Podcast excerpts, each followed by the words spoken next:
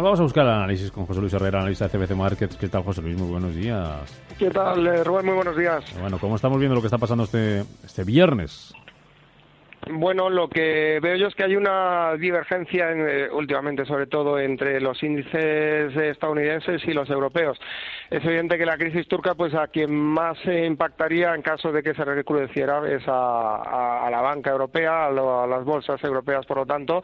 Eh, y muy importante que terminemos la semana respetando los mínimos eh, que, se han cotizado, concretamente en el IBEX, la zona de los 9.300, 9.330 puntos. el DAX, además, pues también se apoyaba en, zona de mínimos, el DAX 30 alemán, se apoyaba en la zona de mínimos que hacía en el pasado mes de junio, zona de soporte por lo tanto, muy importante lo que puede hacer el mercado en, la jornada de hoy, que comienza tímidamente alcista, pero, pero bueno, hay que esperar a que termine.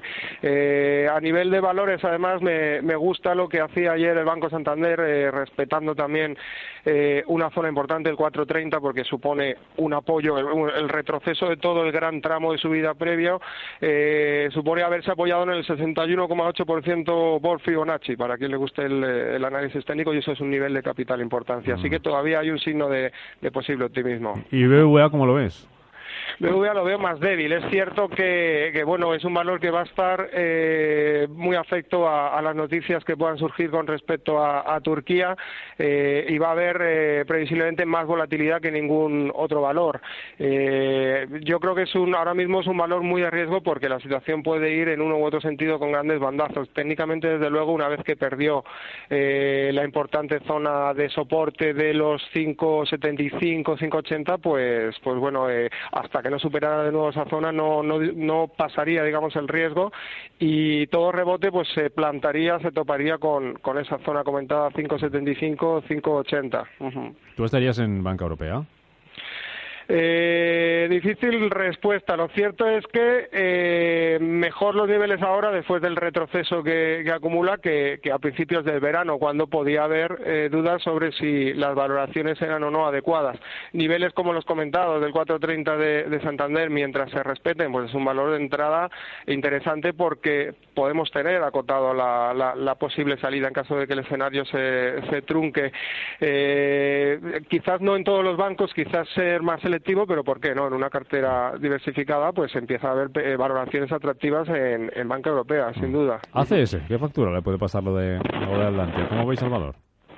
Bueno, el valor como tal, técnicamente, eh, ayer se apoyaba en una zona de soporte. Es curioso como las caídas eran más acentuadas eh, a lo largo de la sesión de lo que de lo que finalmente ocurría y eso pues eh, también es indicativo de, del periodo estival en el que nos movemos, en el cual la negociación pues disminuye con respecto a otras épocas del año. Hoy se está manteniendo con ligeras subidas y, y bueno, fue un apoyo interesante, fue un apoyo importante a nivel técnico la zona de los 33-30 que hacía ayer, porque eran niveles donde eh, se había mantenido el pasado mes de junio, donde había cotizado también el pasado mes de abril, eh, y lo que hace es fortalecer la tendencia previa, que, no es otra que, alcista. Mientras no pierda el nivel comentado 33-30, yo pienso que es un valor que puede, que puede recuperar. Al final, el mercado penaliza valores puntualmente por noticias concretas, pero, pero bueno, no creo que, vaya a tener mayor repercusión. ¿Tú me puedes explicar, José Luis, qué es lo que está pasando con Día? Esto es lo más parecido a un parque de atracciones, ¿eh? Bueno, lo que hay en día es eh, volatilidad, especulación, movimientos bruscos, hay indefinición después de una fuerte caída, igual que ocurre después de una fuerte subida, después, después de un movimiento muy sostenido, eh, pues puede haber épocas de indefinición, momentos de indefinición. Eh, no se ponen de acuerdo los compradores con los vendedores en cuanto al valor real de, de la compañía. La zona del 1,80 es una zona de soporte importante, clave. ahí se dirigió, sin descartar que pueda volver a testear ese nivel, pues lo que hay es tímidos rebotes, vamos, tímidos, eh, llegan a alcanzar, han llegado a alcanzar incluso el 30%, pero rebotes al fin y al cabo mientras no se superen niveles eh, clave que podríamos establecer pues en la zona del 2.35, 2.40. Mientras tanto, vamos a ver posiblemente esos, esos bandazos que, que no son aptos para eh, cualquier inversor, pero que para los especuladores pueden suponer eh, pues pingües beneficios.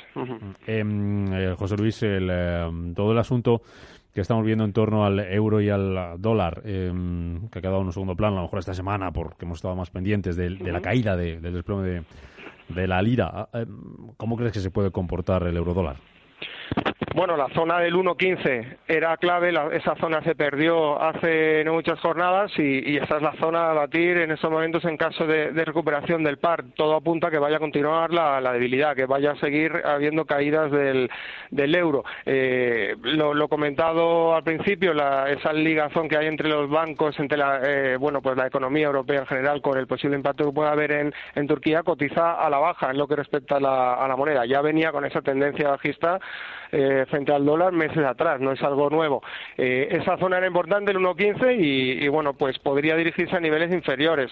Eh, al margen de eso, pues bueno, también es verdad que una debilidad del euro podría incidir positivamente en, las cuentas de las compañías europeas, que pues son generalmente exportadoras, compañías alemanas principalmente, automovilísticas, etcétera. Por lo tanto, pues bueno, no hay mal que, que por bien no venga. Si se mantiene en un rango entre el 1.12, 1.15 en los próximos meses, eso podría ser un, aliciente para, para, la renta variable europea. Dime un, valor o un par de valores que, que os gusten en CMC Markets ahora mismo. Bueno, al margen de, eh, ya sabes que, cuestiones de, asesoramiento, pues bueno, no intentamos mantenernos al margen, pero lo que sí es, eh, eh, a mi juicio, interesante es ver esos valores de segunda fila que, pueden estar ofreciendo oportunidades, porque ante un ante un letargo de, los valores principales, ante una lateralidad del, índice, pues estamos viendo apoyos puntuales en, determinados valores. Lo veíamos, por ejemplo, con con eDreams, que a pesar de que comenzaba la jornada con caídas, ahora está en positivo, 1,50 arriba, eh, pero habiéndose apoyado en una zona del 3,10, 3,15, que era zona de soporte importante el mes pasado, pues ha tenido un fuerte rebote. Eh, podríamos ver, bueno, Siemens Gamesa también es un valor que se está apoyando en la zona del, 1, del 11,60 y que, y que pues está estructurando poco a poco una, una recuperación. En fin, son valores que nos pueden permitir eh, pues obtener uh, un plus de, rentabilidad siempre acotando lógicamente el riesgo con un escenario de salida en caso de que, de que la situación no sea como previsiblemente deseábamos. José Luis Herrera, analista jefe de Márquez. Vamos a ver cómo termina el viernes. Muchas gracias por el análisis. Seguro, buen fin de semana.